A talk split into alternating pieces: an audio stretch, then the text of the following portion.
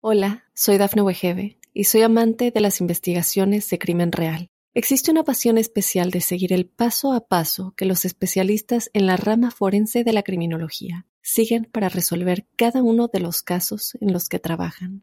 Si tú, como yo, eres una de las personas que encuentran fascinante escuchar este tipo de investigaciones, te invito a escuchar el podcast Trazos Criminales con la experta en perfilación criminal, Laura Quiñones Orquiza, en tu plataforma de audio favorita. When you're drinking a frozen beverage from McDonald's, your brain may not like how refreshingly cold it is. But the rest of your body? Oh, yes. It's gonna relish every moment of it. Because there are drinks. Then there are drinks from McDonald's. Get all the chill you need for just $1.69. From any size frozen drink, like a frozen Fanta Blue Raspberry, to a new ice cold lemonade. Prices and participation may vary, cannot be combined with any other offer. Ba-da-ba-ba-ba.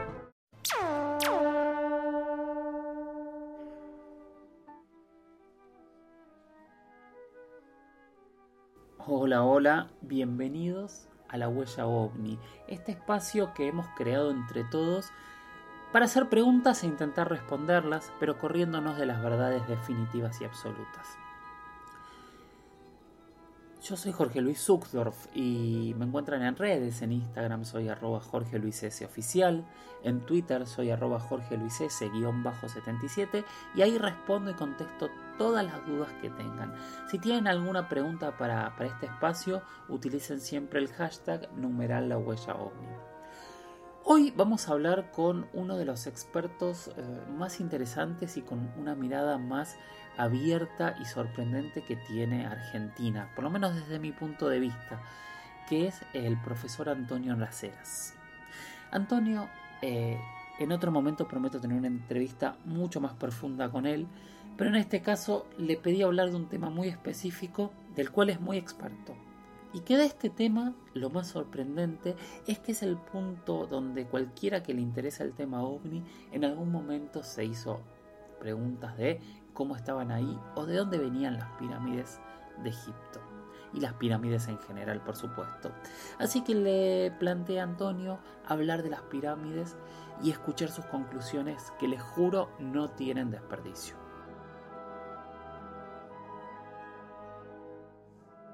Bueno, y estamos en un punto donde esta semana estuve hablando por varios lados y de hecho lo hablé mucho con Antonio antes de hacer esta entrevista. Empezamos a hablar de un tema que es súper interesante y que de alguna manera me lo había pedido Sandra. Sandra me pedía hablar de ovnis en la antigüedad. Ovnis en la antigüedad es como hipergenérico y hay muchísimo para hablar y hay cientos de, de imágenes, de relatos, de narraciones en América, en Europa, en Asia, en África, en Australia, en todos lados tenemos narraciones extrañas en el cielo en épocas remotas y por supuesto en épocas actuales. Pero me pareció que era interesante hablar de un tema del que casi no habíamos hablado y que realmente para todos los que somos fanáticos, fanáticos de verdad de los temas de misterio, yo creo que es el primer, la primera gran pregunta que nos hacemos que son las tres grandes pirámides de Egipto. Yo no estuve en las pirámides, todavía no he tenido la suerte, eh, espero poder hacerlo en, no demasiado tiempo porque es uno de esos destinos que tengo marcados para ir y me parece un destino fantástico e increíble. Pero sí he leído mucho, he visto muchos documentales y me hago muchas preguntas de lo que ocurren. Y de alguna manera también eh, a mí me sorprende, yo conozco mucho por, por investigaciones, por estudios de las cosmovisiones de las grandes religiones americanas, la, mesoamericana, la, mexica, la, incaica también. Y me sorprende mucho cuando encuentro tantas coincidencias entre estas religiones y lo que ocurre un poco eh, con algunos puntos de eh, de Egipto. Obviamente hablar de Egipto es muy difícil hablar de Egipto como un tópico porque es un imperio de miles y miles de años donde cambiaron muchísimas cosas, cambiaron incluso de dioses en varios puntos. Pero claramente hay dos o tres mojones en Egipto que son los mojones que nos hablan de lo sorprendente, de lo increíble y de lo que hasta el día de hoy no tiene explicación. Esto es un adelanto nada más de la entrevista que después va a venir con Antonio realmente, pero esta es la mirada de Antonio Las sobre las pirámides de Egipto. Cuando hablamos de las tres grandes pirámides, Geops, Jefren y Miserino, siempre sostengo que no es lo mismo hablar desde un libro, desde una película, que como en mi caso, que llevo recorrido todo Egipto, todo Egipto, desde el norte, Alejandría, hasta el sur, hasta la isla de Philae, al sur del Nilo, eh, eh, toda la península de Sinaí la he recorrido y por supuesto he estado bastante tiempo, hablo de días, eh, dando vueltas en torno a las pirámides de Geops, Jefren y Miserino, haciendo mediciones, anotaciones. He estado en el interior de la pirámide de Geops por ejemplo, que esa es otra cuestión. Hay que ver lo que se advierte, lo que se percibe y lo que se siente cuando uno está en el interior de la pirámide. Porque allí notamos claramente eso que los egiptólogos, por ejemplo el famoso egiptólogo argentino, el doctor José Álvarez López, nos enseñaba siempre, que decía, tomen ustedes una hoja de papel, intenten hacerla pasar por la ranura entre un bloque y otro bloque. Hablo de la parte interna de la pirámide. Son construcciones que tienen 3.500, 4.000, 4.500, 5.000 años, no, no se puede determinar con exactitud. La egiptología da fechas, pero no se puede determinar con exactitud. Y no poder poner una hoja de papel entre la ranura que debiera haber entre un bloque y otro por el ajuste perfecto y los miles de años que esto lleva. Entonces, lo primero que hay que decir, sea quien fuera el que construyó las pirámides, tenía un conocimiento de ingeniería de suelos, de resistencia de suelos para decir vamos a poner todos estos bloques de miles y miles de toneladas uno sobre el otro y con el paso del tiempo el suelo no se va a hundir en un costado, no se va a hundir en otro, esto va a permanecer. Bueno, eso requiere un estudio de ingeniería de suelos que hoy en día lo tenemos. Pero ¿quién lo tenía hace 3.500, 4.000 o 5.000 años atrás? Los egiptólogos actuales, tanto egipcios como europeos, norteamericanos, suelen decir que unas construcciones, unas construcciones muy humildes que se sacaron de entre la arena del desierto del Sahara, ahí en Gizeh, cerca de las tres grandes pirámides, que esas construcciones son los lugares donde vivían aquellos egipcios que construyeron las pirámides. Y digo aquellos egipcios que construyeron las pirámides también para alertar a los que dicen la historia de que las pirámides fueron construidas por esclavos. Bueno, falso de toda falsedad.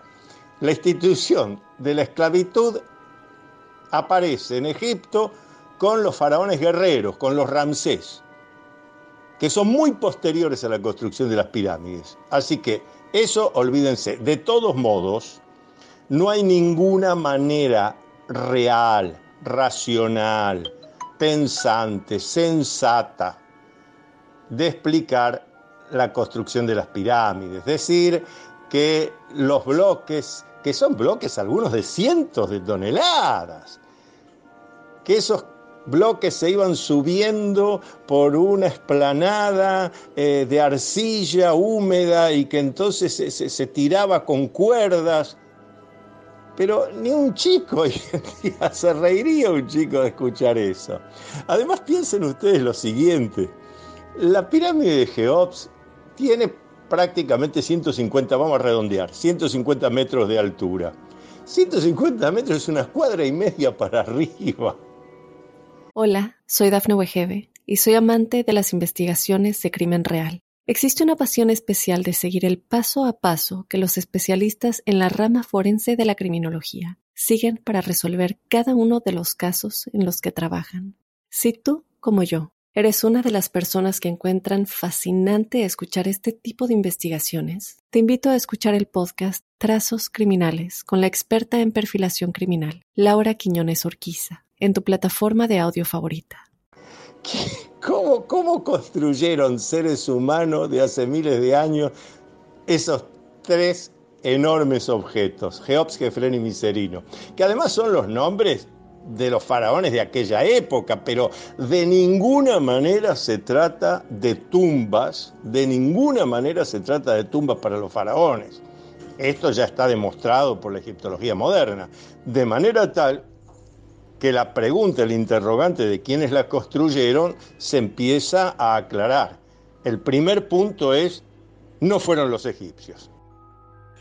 Si afirmamos que las tres grandes pirámides, de la misma manera que podemos afirmar de otras pirámides, estoy pensando eh, en México, eh, Teotihuacán, las pirámides del Sol y de la Luna, es cierto que están construidas de otra manera eh, arquitectónica o, de técnica de construcción de obra, pero son igualmente construcciones que no se pueden explicar en manos de los habitantes precolombinos del momento en que aparentemente fueron construidas toda la ciudad de Teotihuacán. Pero vuelvo a Egipto. Fíjense hasta qué punto podemos afirmar que no fueron los egipcios que algunas dinastías después, pongamos 300 años más tarde, de la construcción de Geops, Jefren y Miserino, las tres grandes pirámides, 300 años más tarde, hubo algunos faraones que dijeron, bueno, vamos a construir unas pirámides parecidas, pero mucho más chiquitas. Pongamos, intentaron hacer una pirámide de 25, 30, 40 metros de altura y menos también. No estamos hablando de una cuadra y media para arriba como Geops. Yo he visto esas pirámides, las he visto pero también las vieron quienes visitaron la zona hace 100, 200 o 300 años atrás. ¿Saben lo que hay? Los escombros de las pirámides. Esas pirámides chiquititas, algunas de menos de 14, 15 metros de alto cuando estaban en su esplendor, hoy están derrumbadas, hoy son escombros. Es decir, 300, 400 años después de haber construido esas pirámides, los egipcios quisieron copiarlas, no tenían forma de hacer ni siquiera algo que fuera el 10%. Y lo que hicieron se derrumbó, porque no tenían estudio de suelos, no sabían cómo ajustar un bloque con otro sin usar argamasa. Entonces está claro que no podemos hablar de pirámides ya ni siquiera, vamos a decir, construidas por los egipcios, ni por ninguna civilización terrestre conocida en aquella época. En todo caso, tenemos dos vertientes. O fueron los atlantes, después que esa isla rodeada de otras más pequeñas, como explica Platón en dos de sus diálogos, se hundiera y los atlantes, una, una supercivilización, escaparan unos hacia el este, otros hacia el oeste, y ellos asesoraran a ese pueblo egipcio, ese pueblo que vivía de la pesca y de, de la fertilidad que les daba el Nilo, muy humildes, les enseñara o los utilizara para construir las pirámides, o las hicieron los extraterrestres. No hay otra explicación, no, no es muy difícil darse Obviamente yo no descarto que los sabios de la Atlántida, que huyeron de esa isla eh, grande rodeada de otras más pequeñas, como explica Platón en dos de sus diálogos, Critias y el Timeo, unos hayan huido hacia el este, otros hacia el oeste, y casualmente, digo casualmente de manera irónica, por supuesto, aparezcan pirámides a ambos lados, las más notables pirámides están a ambos lados del Océano Atlántico. Recién hablábamos de Teotihuacán, bueno, ahora mencionamos una vez más nuestro eje de la conversación de hoy, que son las pirámides egipcias. Y cuando alguien me dice, bueno, pero ¿por qué los extraterrestres habrían hecho esto? Por algo que algunos investigadores ya señalaron, yo voy a repetir porque estoy de acuerdo. Sobre todo la pirámide de Geops, que es la que está más investigada, no hay duda que es un monumento a la sabiduría, al conocimiento. Es altamente probable que la pirámide de Geops sea una herramienta que permite eh, tareas de rejuvenecimiento orgánico, eh, un aparato que sirve para quitar enfermedades, para armonizar, y además una serie de datos que están implícitos el famoso número pi que nos enseñaron en la escuela secundaria, 3, 14, 16, etcétera, está implícito en, la numerología de la pirámide. La altura de la pirámide de Geops, la gran pirámide, es la centésima parte o la millonésima parte, no recuerdo ahora bien, millonésima parte, correcto, de la distancia Tierra-Sol. O sea que multiplicando la altura de la pirámide por un millón nos da la distancia promedio Tierra-Sol. Todo esto no puede ser casualidades. De manera tal que lo que pensamos es que en algún momento en el pasado visitantes extraterrestres, a diferencia de lo que sucede hoy, que no se relacionan, no se vinculan con nosotros los humanos, en aquella época sí lo hicieron. Y dejaron ciertos conocimientos como un legado para que en la medida que la humanidad se fuera desarrollando, pudiera comprobar ese legado y hasta utilizarlo. Nosotros lo que estamos afirmando es que la pirámide de Geops sigue siendo esa herramienta, ese instrumento con el cual hasta quizás está allí oculto el misterio de e, e, eso que Jung decía, el arquetipo de la vida eterna, eh, la posibilidad de, de lentificar el envejecimiento. No digo de la inmortalidad, pero sí de multiplicar las posibilidades de vida de cualquier elemento orgánico, animal, vegetal y el ser humano también. El legado de los extraterrestres. Entrar a la pirámide de Geops es una experiencia única. Primero porque la entrada no es la entrada original, si es que alguna vez la tuvo, sino una que excavaron hace más de 100 años en la misma pirámide los arqueólogos. Entonces es una cantidad de metros que uno tiene que avanzar, más o menos gateando, eh, no es apto para gente que tenga problemas de encierro, eh, fobias de ese tipo. Eh, y luego sí, luego se abre el espacio. Y uno realmente, yo, yo les puedo decir, no solo lo que sentí yo, lo que sintió mi acompañante, este, uno nota que hay una energía, un algo que lo está envolviendo a uno. Como si, como si uno se sintiera, ahí uno ya está parado, caminando, pero como si, si, si lo estuvieran acunando a uno. Una sensación rara. Y una sensación rara que no se va cuando uno sale. Obviamente que uno ingresa, eh, hace un recorrido, eh, llega a lo que se llama la Cámara del Rey, del Faraón, que de ninguna manera es un sarcófago. Está claro que es el lugar donde la persona que estaba allí, el sacerdote o quien fuera, es la persona que eh, se embebía de esa energía vitalizante que irradia hacia adentro de la pirámide bueno, uno pretende quedarse el mayor rato posible ahí. Este, siempre hay un guardia egipcio para que uno no haga lo de meterse en el interior del objeto, este, de esa especie de tina. Uno busca quedarse lo más posible. Se siente, se siente, se siente que hay una energía. Esto está clarísimo. No me pasó solo a mí, a mi acompañante. Después lo hablé con otra gente que también hizo la experiencia, todo. Hay un gente que, que, es turista, que no está en esta materia, y que decían, sí, sí, yo también sentí algo raro. Y los lugares donde me van marcando que sentían algo raro son los chakras. chakra del entrecejo, el del plexo solar, el chakra basal. Pero lo que les quería decir es que uno sale de la pirámide, obviamente sale uno de la pirámide y se queda caminando por ahí, mirando, conversando con los demás intercambiando ideas. Y esa, esa sensación rara se mantiene.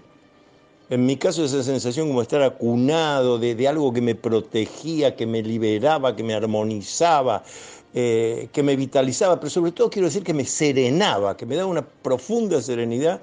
Esa sensación la seguí teniendo hasta el día siguiente, hasta cuando desperté al día siguiente seguía sintiendo eso. Está bien que yo estábamos durmiendo en, un, en una casa eh, en el Cairo, así que yo me levantaba, miraba por la ventana y veía ahí las, las tres pirámides, eh, seguimos haciendo cosas ahí en la zona, eso puede haber influenciado, pero sí una sensación extraordinaria que ni antes ni después volví a sentir.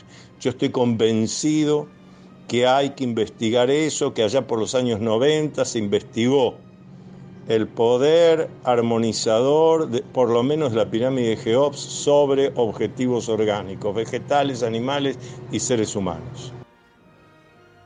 Hola, soy Dafne Wegebe y soy amante de las investigaciones de crimen real. Existe una pasión especial de seguir el paso a paso que los especialistas en la rama forense de la criminología siguen para resolver cada uno de los casos en los que trabajan.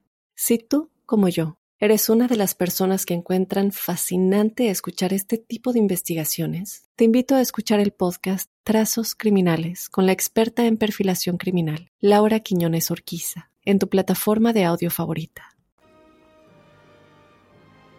No me digan que no es súper, súper sorprendente todo el planteo que hizo Antonio sobre las pirámides. ¿Qué opinan ustedes? Eh, son unas...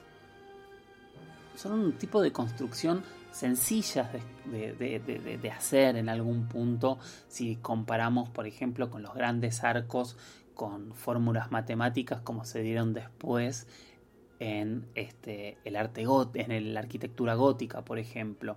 Pero también hay mucho diseño matemático en las pirámides. Más allá de toda esta información que nos dio Antonio y que es súper interesante, eh, hay cálculos, hay hay exactitudes, hay manejos de pesos, de fuerzas, hay una cantidad de elementos que nos dejan sin preguntas. Ustedes saben que a mí me cuesta decir si las hicieron los extraterrestres, porque no me gusta desmerecer tampoco la tecnología o la sabiduría de pueblos pasados. Pero sí realmente hasta el día de hoy no hay explicación. Y de hecho hay como unas falsas miradas, unas falsas creencias de que eh, está totalmente comprobado cómo se hicieron las pirámides. En realidad hay teorías, se plantea esto de, las grandes este, estructuras alrededor para ir arrastrando las piedras, se plantea el uso de esclavos que Antonio lo daba lo, tiraba por tierra recién, se plantea el uso de troncos para hacer girar estos enormes bloques de, de, toneladas de peso, se plantean muchísimas cosas, pero la realidad es que nadie lo ha podido hacer. Yo sé que, por ejemplo, existen eh, investigadores o, entusiastas que, por ejemplo, han trabajado todos juntos para mover un Moai de una punta de la isla de Pascua a la otra y han logrado moverlo e implantarlo en su lugar. Pero una cosa es un Moai y otra cosa es generar una pirámide, como decía Antonio, que tiene una cuadra y media de altura son cosas muy diferentes y muy difíciles. O sea, al día de hoy no sabemos cómo se hicieron. ¿Ustedes qué opinan? ¿Qué piensan? ¿Cómo, se fue, cómo fueron hechas estas pirámides?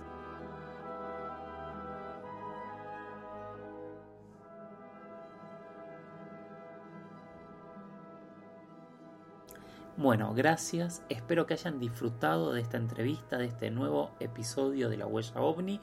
En este caso el número 63. Fíjense cómo vamos creciendo y creciendo en este espacio que me arrancó en cuarentena y ya cuando tardo mucho en publicar este algún podcast y tienen razón, muchos de ustedes me reclaman y les pido disculpas. A veces es difícil publicarlos más seguido por cuestiones laborales. Estoy con muchos documentales, viajes, coordinaciones de, proyectos en diferentes lados y a veces cuesta sentarse frente al grabador y, y, poder contar estas historias, pero les juro que cuando no ocurre lo extraño un montón, así que soy feliz cuando las estoy haciendo y espero que ustedes también las disfruten.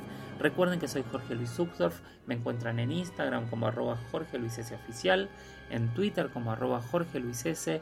77 y si quieren enviarme algún mail con, algo más este, completo, con algún adjunto, es las historias de George, las historias de George, arroba gmail.com.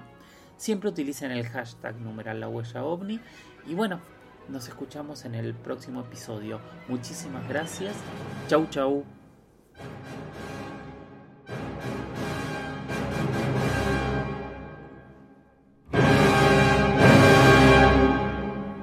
Hola, soy Dafne Wegebe y soy amante de las investigaciones de crimen real. Existe una pasión especial de seguir el paso a paso que los especialistas en la rama forense de la criminología siguen para resolver cada uno de los casos en los que trabajan.